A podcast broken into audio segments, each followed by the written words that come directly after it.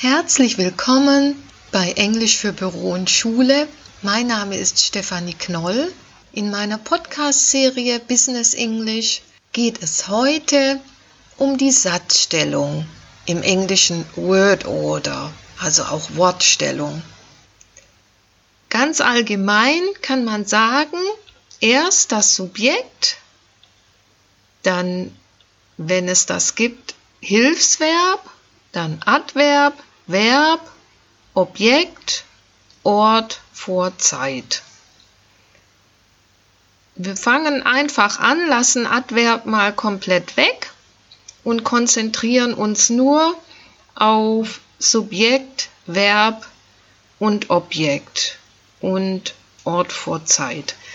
Das Subjekt kann ein Substantiv sein oder ein Pronomen es kann aber auch ein Satzglied sein, zum Beispiel the young children oder ein Infinitiv oder ein Gerundium.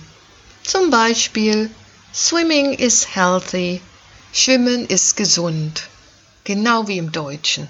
Wichtig im Englischen, das Verb und das Objekt des Verbes stehen zusammen. Zum Beispiel I like horses very much. Ich mag Pferde sehr, wie im Deutschen. Aber the manager spoke English fluently. Also man sagt nicht, the manager spoke fluently English. The manager spoke English fluently. Als nächstes Verb, Ort und Zeit.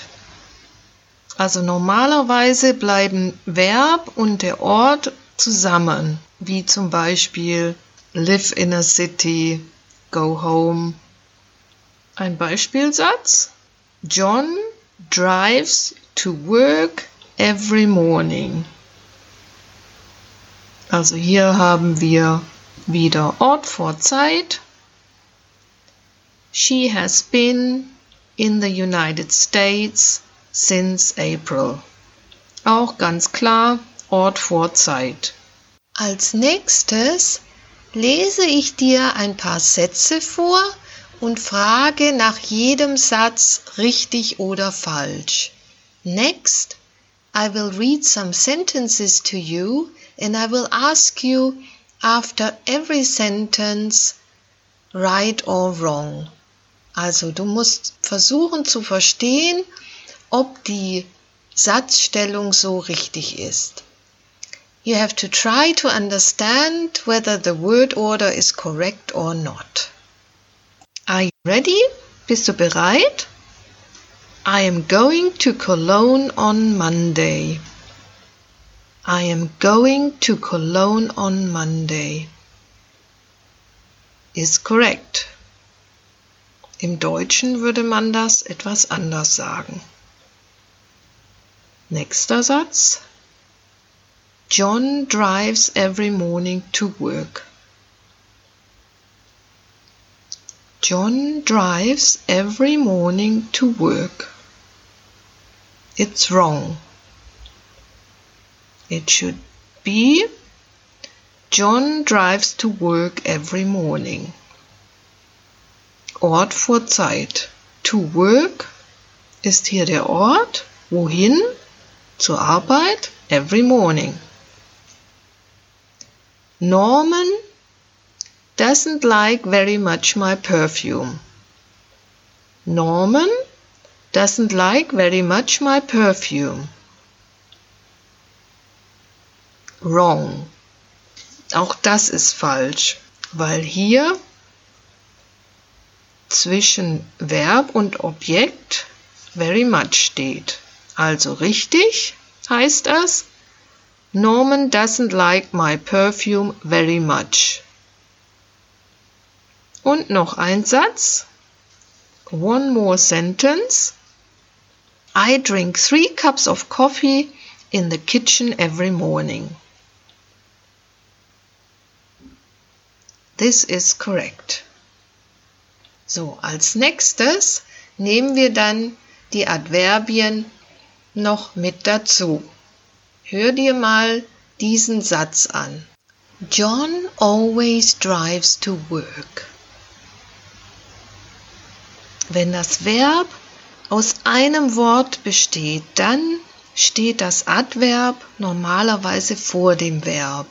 Sarah rarely reads newspapers.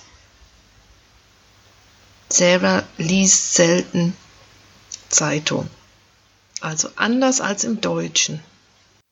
Aber eine wichtige Regel, wenn es sich bei dem Verb, also dem Hauptverb, um sein handelt, also in der Form von am, is, are, was, were, dann stehen die Adverbien danach. Zum Beispiel, you are always late. Always ist hier das Adverb und steht nach are. Die allerwichtigste Regel, wenn das Verb aus zwei Wörtern besteht, also Hilfsverb und Verb, dann steht das Adverb in der Regel nach dem Hilfsverb. Zum Beispiel Sue can never remember telephone numbers. Sue kann sich nie Telefonnummern merken.